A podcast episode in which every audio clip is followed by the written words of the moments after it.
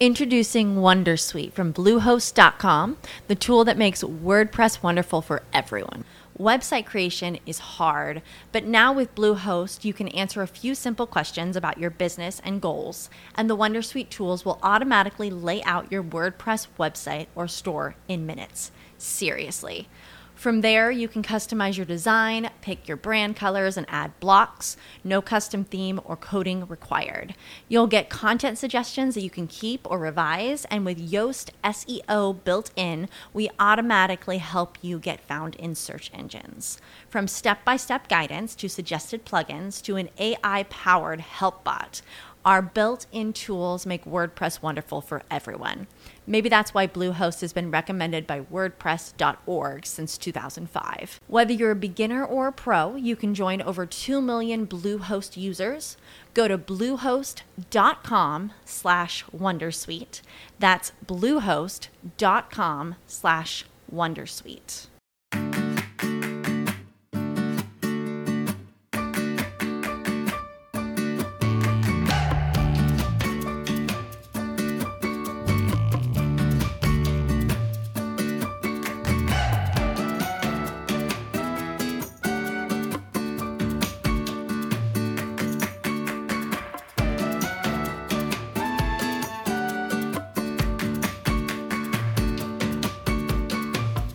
Bienvenido al capítulo 4 de Eureka, tu podcast sobre innovación, productos y curiosidades sobre los mismos. Mi nombre es Fran Molina y si me lo permites, estaré encantado de poder compartir contigo este espacio de entretenimiento y aprendizaje.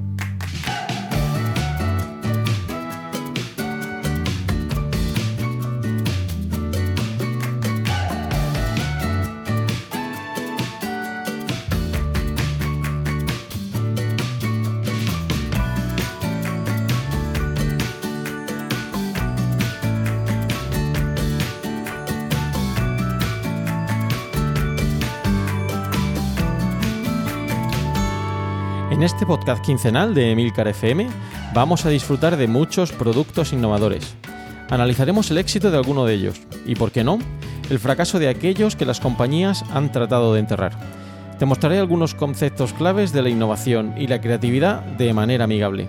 Entrevistaremos a expertos en el campo de la innovación que con sus empresas han conseguido crearse un hueco en el mercado. Conoceremos las principales instituciones que fomentan y apoyan la innovación.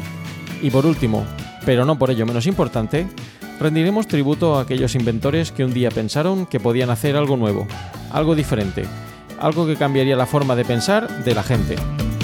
Si te pica la curiosidad, Eureka es tu podcast. ¿Deseas saber más?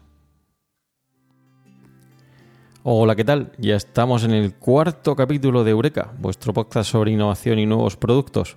Quería empezar hablando dando las gracias a mis compañeros de la red de Milcar FM que las últimas semanas han estado recomendando el podcast en sus diferentes programas y que espero que si tenemos nuevos oyentes de esos podcasts que provienen de ahí eh, les resulte interesante. También quería daros las gracias a todos aquellos que me habéis enviado recomendaciones y ideas sobre cómo mejorar el podcast. Iremos incorporándolas poquito a poco, eh, tener un poquito de paciencia y espero que esas recomendaciones y sugerencias pues sean de vuestro agrado. Este va a ser también el último capítulo de la temporada. Eh, resulta un poquito complicado grabar en Murcia con estas temperaturas. Esta semana he estado trabajando en Finlandia y me han hecho ir a unas saunas y os puedo asegurar que difieren poco de estar encerrado en una habitación en Murcia con 40 grados sin ninguna ventilación para evitar los ruidos del, del ambiente exterior. Eh, esta semana también vamos a utilizar un formato distinto al de los tres capítulos anteriores. Vamos a centrarnos en un tema en concreto que va a ser la inteligencia artificial. No sé si sois conscientes de que en las últimas semanas ha habido un cierto debate entre Mark Zuckerberg y Elon Musk sobre cómo se debería regular la inteligencia artificial el día de mañana. Bien, vamos a ver esas noticias, qué es lo que opinan cada uno eh, de estas personas en relación a la inteligencia artificial y lo relacionaremos con un producto en concreto, el perro Aibo de la empresa Sony, que veréis que es un producto muy peculiar, es un producto basado en inteligencia artificial, adelantado a su tiempo y que está muy relacionado con estas ideas de Elon Musk y Mark Zuckerberg. Es un producto que desgraciadamente dejó de comercializarse, pero que en su momento tuvo mucha aceptación en el mercado y fue buscado por mucha gente que le veía potencial. También vamos a hablar eh, de algunos aspectos académicos, como siempre al final de este capítulo, y que esta semana van a estar relacionados con la autonomía del producto. Para ello vamos a desglosar un artículo de dos autores, autores holandeses que analizan en detalle esa autonomía del producto y la relacionan con algunos de los aspectos que vimos la semana pasada sobre complejidad del producto, como pueden ser ambos elementos, un elemento la ventaja competitiva que percibe el cliente a la hora de plantearse la compra de un nuevo producto, ese grado de novedad del cual hablábamos. Eh, os avanzo que el resultado quizá no sea el que esperáis y os sorprenda un poquito el resultado de este artículo, que obviamente eh, no, es eh, concluyente al 100%, pero que sí que fue uno de los primeros, como digo, que habló de esa autonomía del producto. Muy bien, pues empecemos hablando de esas noticias sobre inteligencia artificial que os comentaba anteriormente. Parece que el detonante de todo ha sido una noticia, uh, una afirmación hecha por Elon Musk, en la que decía algo así como hay que regular la inteligencia artificial antes de que se convierta en un peligro. Os pongo un extracto de la noticia que aparecía en el periódico El Mundo el 18 de julio de 2017, donde Elon Musk ha advertido de esos peligros que puede tener la inteligencia artificial. Una nueva tecnología que está triunfando entre gigantes como Microsoft, Facebook, Apple o Google que la están utilizando para desarrollar nuevos servicios y que utiliza datos de los usuarios para mejorar el servicio final que le dan a ese cliente. Por ello, Elon Musk eh, propone regular la inteligencia artificial. Cree que es interesante que se establezcan unos parámetros de qué es lo que debería ser esa inteligencia artificial o hasta dónde debería llegar. Por ello dice que deberíamos ser proactivos en esa regulación y no reactivos, es decir, que deberíamos adelantarnos a lo que podría ser y no esperar a que ocurra algo y entonces tomar medidas al respecto. De hecho, hay muchos asistentes virtuales que estamos utilizando hoy en día en nuestros teléfonos móviles, ya sean de la empresa Google, con Apple o Samsung. Eh, Samsung recientemente ha lanzado un nuevo asistente, Bixby, y Apple sabéis que tiene eh, Siri o o Lola, como dicen algunos en algunos podcasts, y, em, Google, eh, con el Google Assistant. Eh, esos asistentes están recopilando información, están aprendiendo de lo que le estamos diciendo. Por ello, eh, Elon Musk recomienda regular esa, esa inteligencia artificial. Bien, y a partir de esa noticia, bueno, ha surgido cierto debate eh, yo he sacado una noticia que me ha parecido interesante, que habla sobre ese debate, eh, extraída del eh, periódico El Economista del 27 de julio de 2017, que habla de las cinco claves sobre el conflicto, entre Elon Musk y Mark Zuckerberg, sobre la inteligencia artificial. Todo esto proviene de un pequeño Facebook Live que hizo Mark Zuckerberg recientemente en el jardín de su casa mientras hacía una barbacoa y afirmaba que lo que decía Elon Musk pues no era del todo cierto el CEO, el CEO de la red social más grande del mundo, de Facebook, y, el director de estas varias compañías tecnológicas como son Tesla y SpaceX, que, son que es Elon Musk, se han enfrascado en esta discusión, discusión acerca de, hasta dónde debería llegar la inteligencia artificial y, qué debería ser esta tecnología. Y este artículo, como digo, mm, enumera cinco puntos clave que creo que son muy interesantes.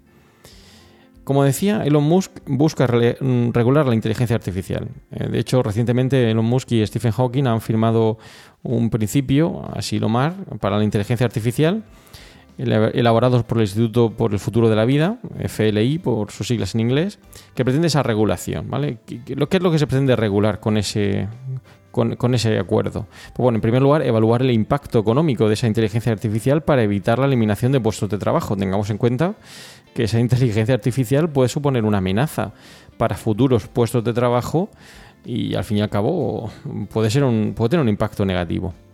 También habla de las cuestiones éticas cuando se trata de automóviles autodirigidos. Eh, esto parece ser también el futuro, que el día de mañana los automóviles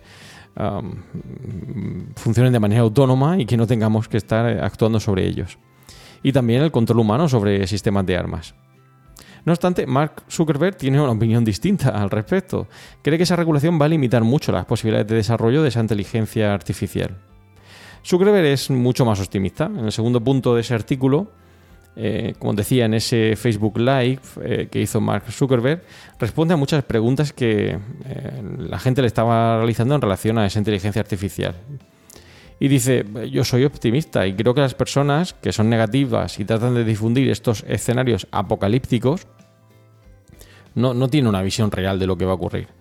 entiende que la, la tecnología per se no es negativa, sino cómo se utilice y cree que es pues, un poco irresponsable decir que esa inteligencia artificial vaya a tener un impacto negativo. Eh, no estamos hablando de Terminator, ¿vale? Em, eh, según opina Mark Zuckerberg, em, se debe hacer un uso correcto de esa tecnología de inteligencia artificial para que sirva para avanzar en el desarrollo de pues, el diagnóstico de enfermedades de manera más eficiente, mejorar la conducción de automóviles o para, para utilizarlo en, otros, en otras aplicaciones. Esa visión tan apocalíptica, como digo, que según dice Zuckerberg tienen otros, no es del todo cierta. Vamos al tercer punto. Y lo pone em, como, interrogación. ¿Es realmente Facebook una empresa, una empresa de inteligencia artificial? Porque realmente em, esta empresa recopila mucha información sobre el uso que realizamos de esta red social. Y le interesa que esa inteligencia artificial vaya más. De hecho, eh, Zuckerberg recientemente ha salido a la palestra eh, por haber programado un asistente eh, personal en casa, al que ha llamado Jarvis. Quizá os suene un poquito el nombre a aquellos que seáis fan del mundo Marvel. Un asistente de inteligencia artificial que le ayuda a controlar y administrar su hogar. Os he puesto en las notas del programa el vídeo en el que nos muestra cómo funciona Jarvis y es un poco curioso, ¿vale? En primer lugar, eh, Jarvis avisa a Mark Zuckerberg al levantarse de cuál es su agenda, cuáles eh, las actividades o las tareas que tiene que realizar ese día.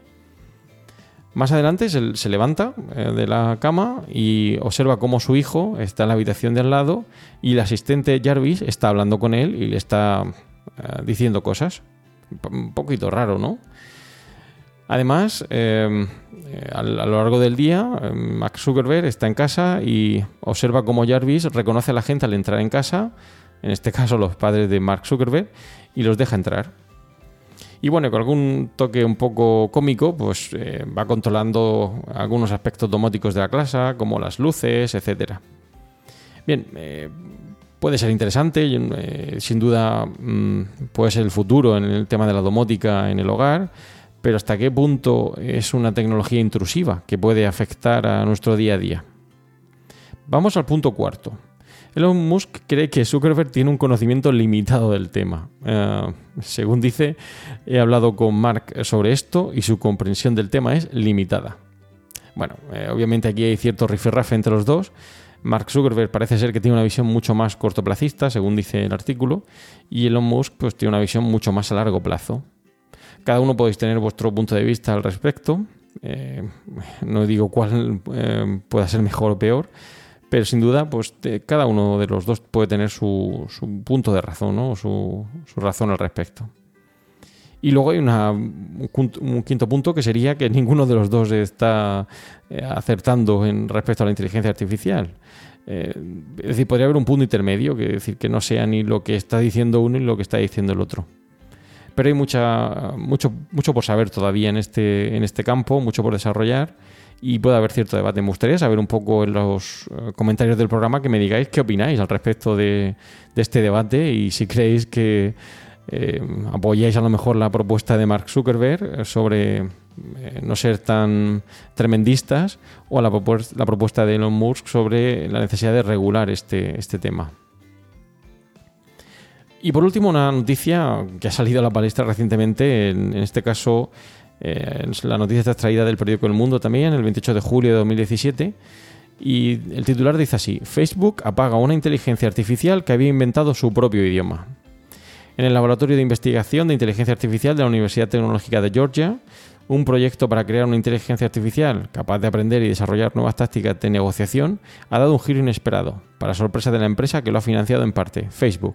Es decir, Facebook ha estado apoyando un proyecto sobre inteligencia artificial en esta universidad tecnológica y algo ha ocurrido. ¿Qué es lo que ha ocurrido? Pues que esa inteligencia artificial ha desarrollado su propio lenguaje. Un lenguaje un poco arcaico, difícil de descifrar, parece una variante del inglés y en ese aparente desorden de, de vocablos había una cierta estructura lógica, coherente. Es decir, ha sido capaz de generar un propio lenguaje y utilizarlo. Bien, eh, es algo que nos debería hacer pensar hasta qué punto esa inteligencia artificial es interesante. Muy bien, y después de este debate sobre inteligencia artificial y los diferentes puntos de vista de Elon Musk y Mark Zuckerberg al respecto, vamos a hablar del tema principal del episodio de hoy, que va a ser el perro Aibo, creado por la empresa Sony. Quizá a algunos os suene el producto, parezca o os suene de haberlo visto en alguna noticia o página web, pero estaréis más relacionados o, estaréis más al día de otros productos similares, productos autónomos, como puede ser la aspiradora Rumba. O otros juguetes que tienen eh, esa finalidad de, divertirnos, como puede ser el BB-8 de Star Wars. Yo no tengo la aspiradora Rumba, eh, pero sí tengo el BB-8 y no deja de ser un juguete. Pero el Aibo no, el Aibo no era un juguete. El Aibo, cuya sigla significa eh, robot de inteligencia artificial, era algo más. Eh, de hecho, el anónimo de Aibo, eh, significa amigo o compañero en, japonés, y fue creado como una emblemática mascota robótica diseñada y fabricada por la empresa Sony sobre el año 1990. Tenía unas peculiaridades este, esta mascota y es que la, la boca se movía con total libertad, la cabeza, las patas le permitían moverse, incluso la cola de Aibo eh, hacía que pareciera un perro, mm, pero era un perro robot diferente. En concreto, intentaba imitar a los de verdad. Pero también hacía cosas eh, propias de una máquina, es decir, intentaba aprender, aprender de lo que le decía su amo. El año de lanzamiento, como he dicho, fue en 1990. Fue entonces cuando se crea el eh, laboratorio eh, de ciencia computacional de CSL en inglés de Sony. Eh, con Introducing Wondersuite from Bluehost.com, the tool that makes WordPress wonderful for everyone. Website creation is hard, but now with Bluehost, you can answer a few simple questions about your business and goals, and the Wondersuite tools will automatically lay out your WordPress website or store in minutes. Seriously. From there, you can customize your design, pick your brand colors, and add blocks. No custom theme or coding required. You'll get content suggestions that you can keep or revise, and with Yoast SEO built in, we automatically help you get found in search engines. From step by step guidance to suggested plugins to an AI powered help bot, our built in tools make WordPress wonderful for everyone. Maybe that's why Bluehost has been recommended by WordPress.org since 2005. Whether you're a beginner or a pro, you can join over 2 million Bluehost users. Go to bluehost.com slash Wondersuite. That's bluehost.com slash Wondersuite. With lucky landslots, you can get lucky just about anywhere. Dearly beloved, we are gathered here today to. Has anyone seen the bride and groom? Sorry, sorry, we're here. We were getting lucky in the limo and we lost track of time. No, Lucky Land Casino, with cash prizes that add up quicker than a guest registry. In that case, I pronounce you lucky. Play for free at LuckyLandSlots.com. Daily bonuses are waiting. No purchase necessary. Void where prohibited by law. 18 plus. Terms and conditions apply. See website for details. El objetivo de emular el Research Center de Xerox en Palo Alto. El inventor fue el ingeniero Dr. Toshitada Doi, que comienza a trabajar en los robots en, esta, en esta, este laboratorio con el experto en la inteligencia artificial, el ingeniero Masashiro Fujita.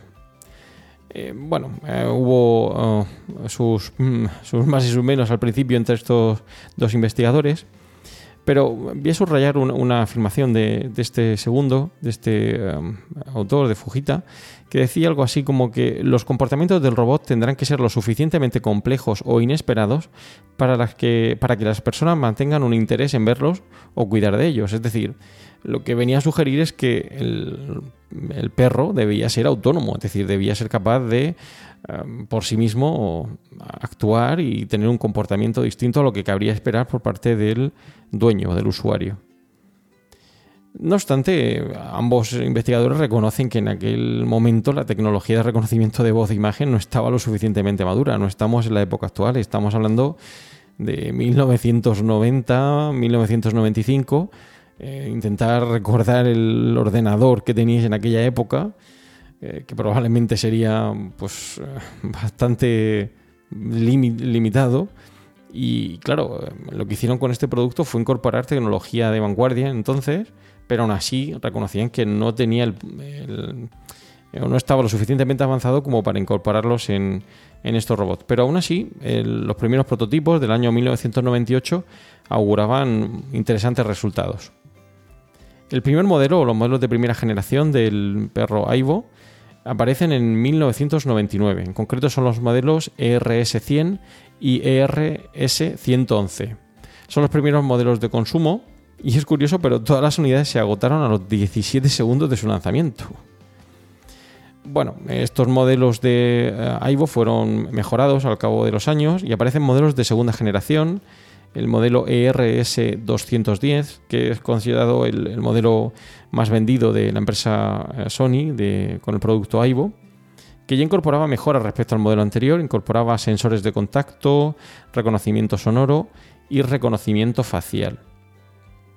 Seguimos con mejoras en este producto y en los modelos de tercera generación, que serían ya de los últimos, el ERS7, ya incorporaban eh, conexión inalámbrica Wi-Fi para poder conectarse con el PC y recibir órdenes. Funcionaban como un reproductor de música, funcionaban como un lector de noticias, de correo, etc.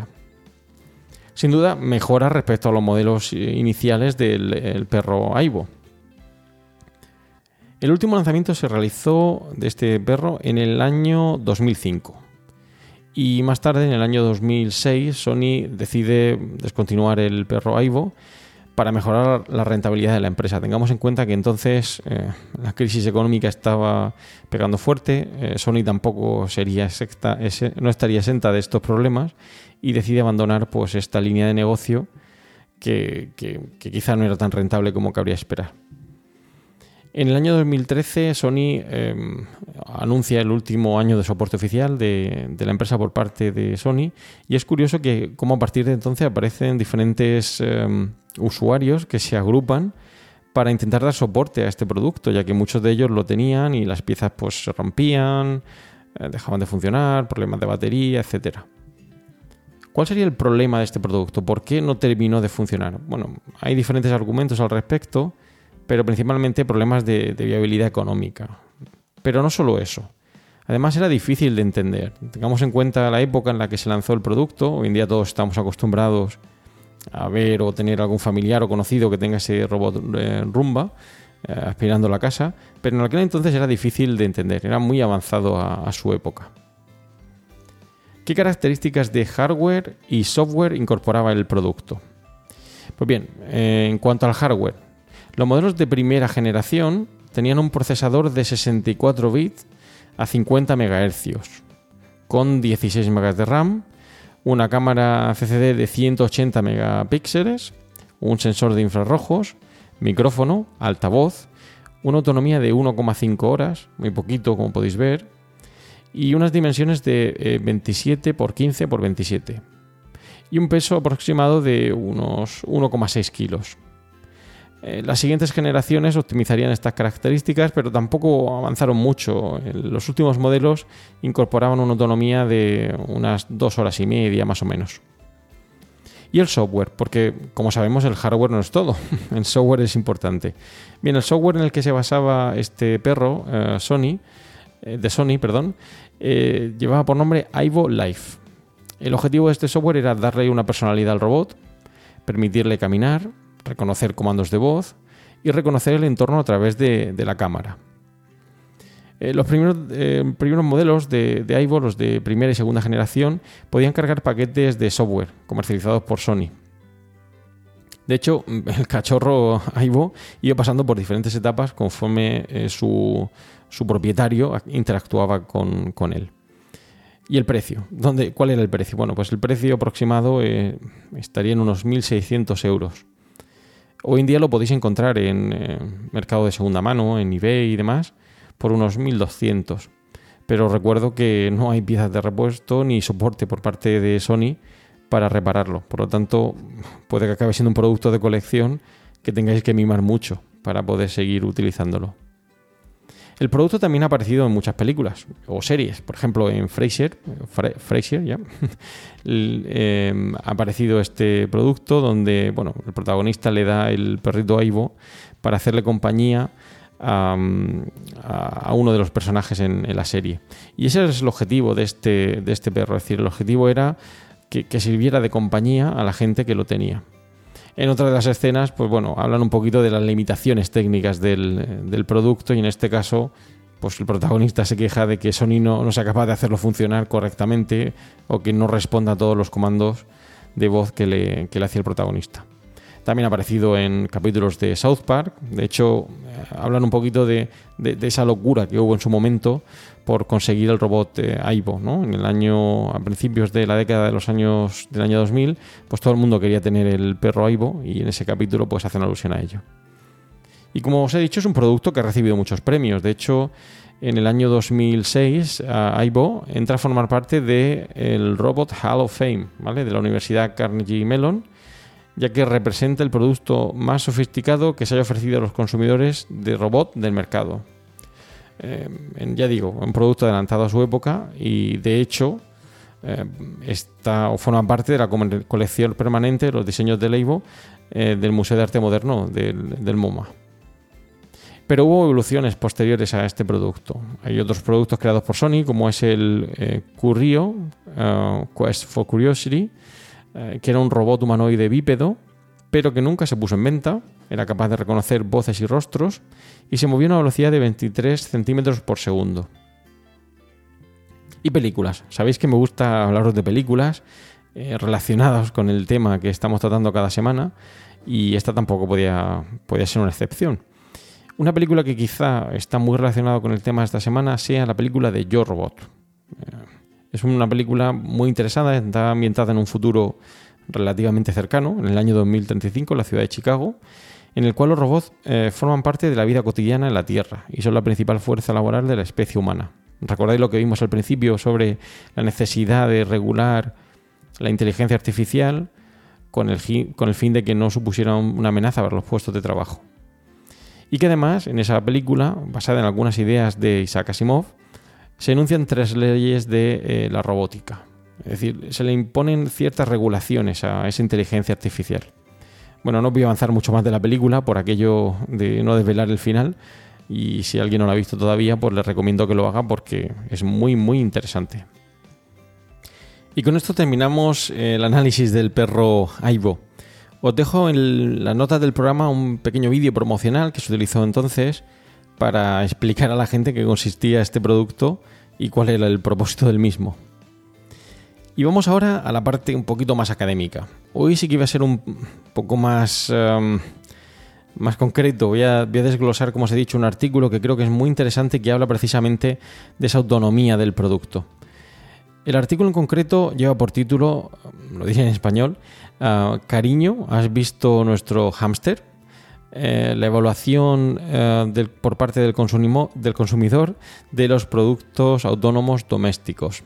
Y como decía al principio del programa, sus autores son eh, Serge Ristic y Erin Jan Hulting. Dos autores con los que he tenido la suerte de trabajar y comentar en más de una ocasión temas relacionados con la innovación. Eh, tuve la suerte de hablar con ellos y me dijeron que, bueno, en aquel entonces, el, el artículo es del año 2003, em, la empresa Sony les cedió un, perrito Aibo para hacer pruebas y me dijeron que era un producto muy interesante y ya me avanzaban que, que era un producto adelantado a la época. Bien, en este artículo se habla del concepto de autonomía de producto y hace alusión ese concepto de autonomía del producto al principio, según el cual el producto no necesita la intervención humana, sino que toma decisiones de manera autónoma. Eh, los productos autónomos pues, muestran un, comportamiento proactivo, sustituyen la toma de decisiones del ser humano y eh, lo interesante de este artículo es que los dos autores hablan de diferentes grados de autonomía en ese, en ese control. En concreto hablan de cuatro niveles, el nivel bajo, que sería el nivel manual, que requiere la intervención del ser humano que operaría con el producto y para ello los dos autores nos hablan de un ejemplo que sería la lavadora. En este caso pues meteríamos la ropa en la lavadora, cerramos la puerta y la ponemos en marcha. El siguiente nivel sería el nivel de autonomía límite. En este caso el usuario manda una orden y espera una respuesta o resultado de esa orden. Por ejemplo, la lavadora se pondría en marcha automáticamente una vez que hemos metido la ropa dentro. Tercer nivel, nivel de autonomía supervisada. El usuario envía órdenes, pero el producto es capaz de aconsejarnos. Por ejemplo, la lavadora nos daría sugerencias sobre el programa utilizar. Y el nivel más alto sería la simbiosis, que supone una comunicación fluida entre el usuario y el producto para conseguir un objetivo. Por ejemplo, la lavadora abriría su puerta tan pronto detecte al usuario acercarse a la misma. La metodología experimental que utilizan estos autores eh, está basada en diferentes estímulos con varios productos, en este caso una aspiradora, un frigorífico y una televisión. Pero vamos a los resultados del estudio. Y como os avanzaba al principio, quizá no serían los que esperabais. Entre los resultados más relevantes del, estudio, eh, los autores señalan que los consumidores perciben los productos autónomos como más arriesgados y complejos tampoco es que sea una conclusión em, muy lapidaria, pero em, ya digo, a priori esa autonomía no es tan bien recibida o no, no, era tan bien recibida en aquel entonces, en el año 2003, cuando se desarrolló el estudio, por parte de los usuarios. Pues hemos llegado al final del podcast de hoy. Espero que te haya resultado interesante y que hayas aprendido algo más sobre el perro Aibo de Sony, del cual hemos hablado hoy. Te dejo en las notas del programa algunos enlaces interesantes que espero sean de tu agrado. Y bueno, me gustaría que me dejáis algunos comentarios sobre vuestra opinión sobre la inteligencia artificial. ¿Qué os parece más apropiado? ¿La visión de Mark Zuckerberg? ¿La de Elon Musk? ¿Creéis que se debe regular? ¿Que no se debe regular? Y bueno, también espero vuestras reseñas en iTunes. Algunos ya habéis empezado a poner algunos comentarios y espero que, bueno, que sigáis ahí dando ánimos y sugerencias de mejora que, tendré en cuenta, os lo aseguro. Ya sabéis que podéis realizar vuestros comentarios, contactar conmigo en la dirección emilcar.fm barra eureka, por correo electrónico en eureka.fjmolina.com y los otros medios de contacto que encontrarás en emilcar.fm. Y no olvidéis escuchar el resto de podcast de Emilcar FM donde podréis aprender muchos temas interesantes y de actualidad. Y esta semana me voy a detener en uno en concreto. Sabéis que este va a ser el último eh, podcast de la temporada, como he dicho. Volveremos en septiembre. Y aquellos que tengáis tiempo libre durante las vacaciones, os voy a recomendar el podcast eh, de preestreno. Es un podcast nuevo que tenemos en la cadena de Emilcar FM, empezó al mismo tiempo que el podcast de Eureka. Es un podcast semanal, a diferencia del de Eureka, con todo lo que necesitas saber antes de ir al cine o encender la tele. Tienes información sobre trailers, póster, fechas de estreno, proyectos, directores, repartos, fotos de rodaje, bueno.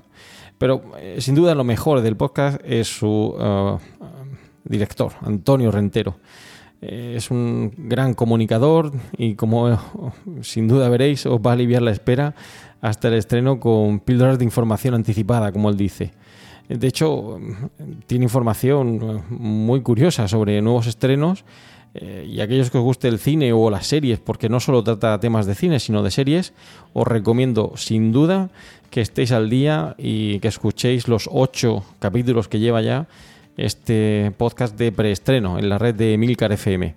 Y sin duda también os recomiendo el resto de podcasts de la cadena. Eh, tenéis muchos donde elegir, aprender y seguir eh, poniendo, poniéndose al día en un montón de temas de actualidad, ya sea eh, de, cine, como el caso de, del de Antonio Rentero o cualquier otro de la cadena.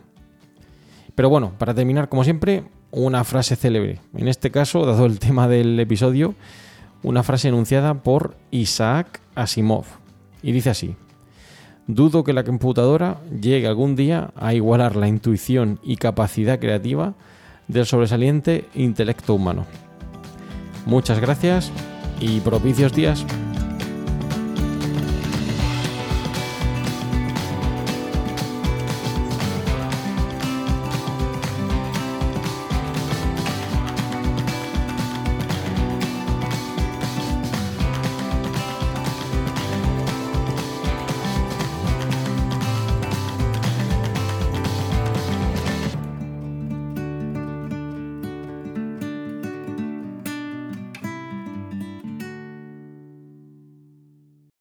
Lucky Land slots, you can get lucky just about anywhere.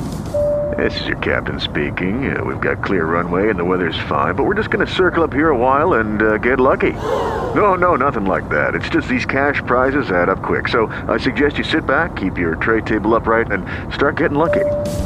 Play for free at LuckyLandSlots.com. Are you feeling lucky? No purchase necessary. Void where prohibited by law. 18 plus terms and conditions apply. See website for details.